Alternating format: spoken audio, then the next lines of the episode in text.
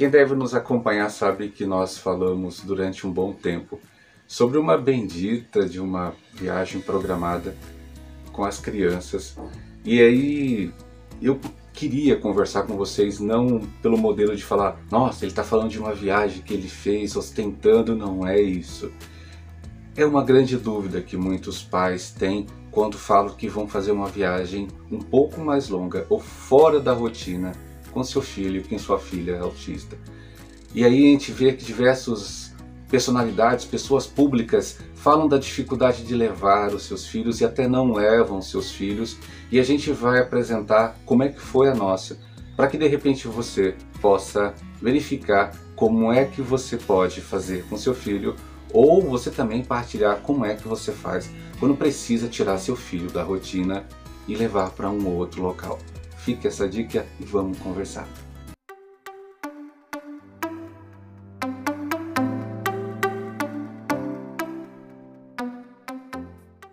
Esse é o canal Meu Mundo Autista, esse é o Alexandre Soledade.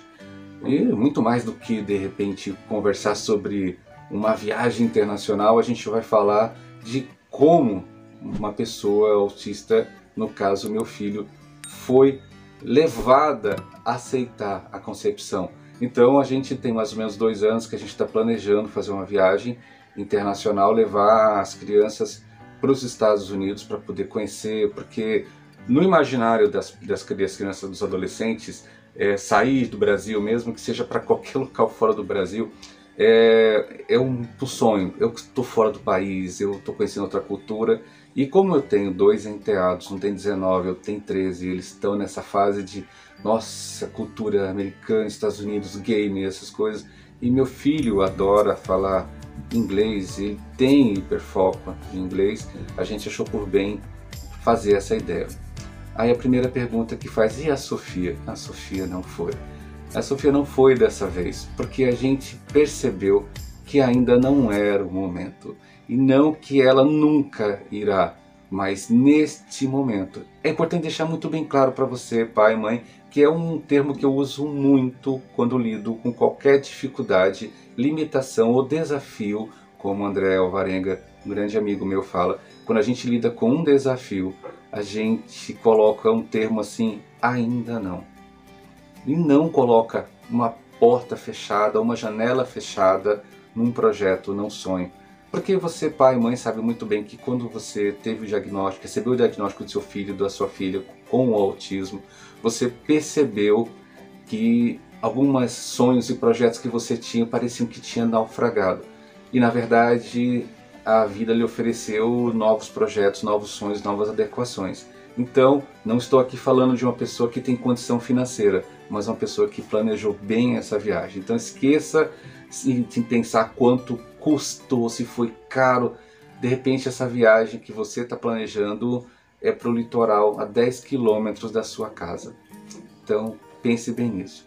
Quando a gente começou a falar sobre a, a viagem para os Estados Unidos, a primeira reação do meu filho foi negar.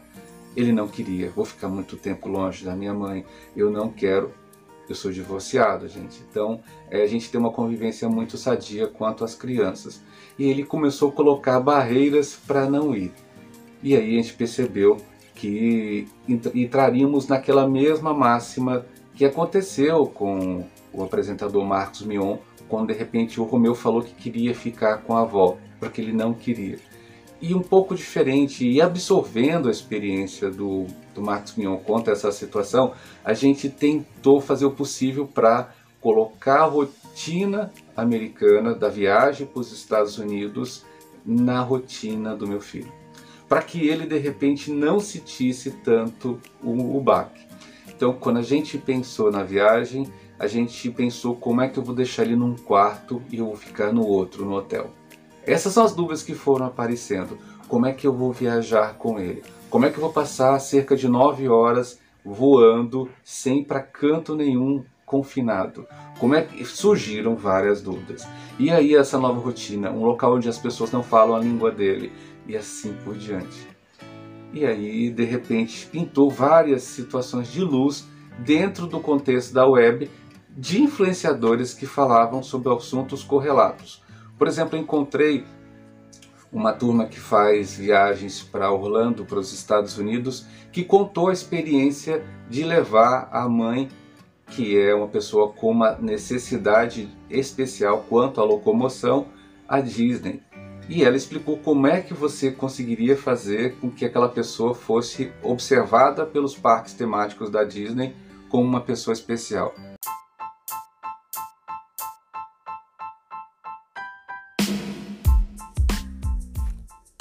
Você está ouvindo Meu Mundo Autista a informação que vence o preconceito.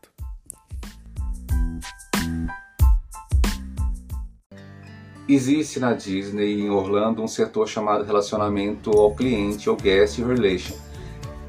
Nesse setor, na Disney, você simplesmente apresenta e chega e fala: Meu filho precisa de atendimento especial, porque ele é autista. Eles vinculam o ingresso, depois explico isso melhor para você e na, no Universal eles perguntam qual é a especialidade. Ele é autista, mas por que ele precisa? Essa é a grande diferença. Na Disney não perguntam. Na Universal eles perguntam, mas não te questionam. Isso é bem diferente, mas incrivelmente valeu da mesma forma. E aí, quando você fala que a gente precisou alugar uma casa nos Estados Unidos que saiu mais barato do que um hotel, uma casa saiu mais barato que um hotel, pensa nisso a gente criou um ambiente de rotina em que meu filho pôde de repente estar junto a todos o tempo inteiro. Quando nós saímos para qualquer passeio nos Estados Unidos, estávamos juntos. Quando chegávamos em casa, estávamos todos juntos. Então não havia uma quebra na rotina. Todas as pessoas que estavam ali estavam visíveis. Se ele precisava de algo, alguma dúvida, alguma sugestão, a gente estava sempre perto. E aí entrou uma situação muito importante que a gente faz questão de levar em conta, porque às vezes tem gente que só fala mal, esquece de falar bem. Olha, meus parabéns para a Latam. A Latam realmente, depois de tantos tretas que aconteceram, que aí foi noticiado quanto às situações relacionadas ao atendimento desqualificado quanto ao autismo, eu posso falar para vocês, eles acertaram muito com meu filho acertaram muito com a família da pessoa autista.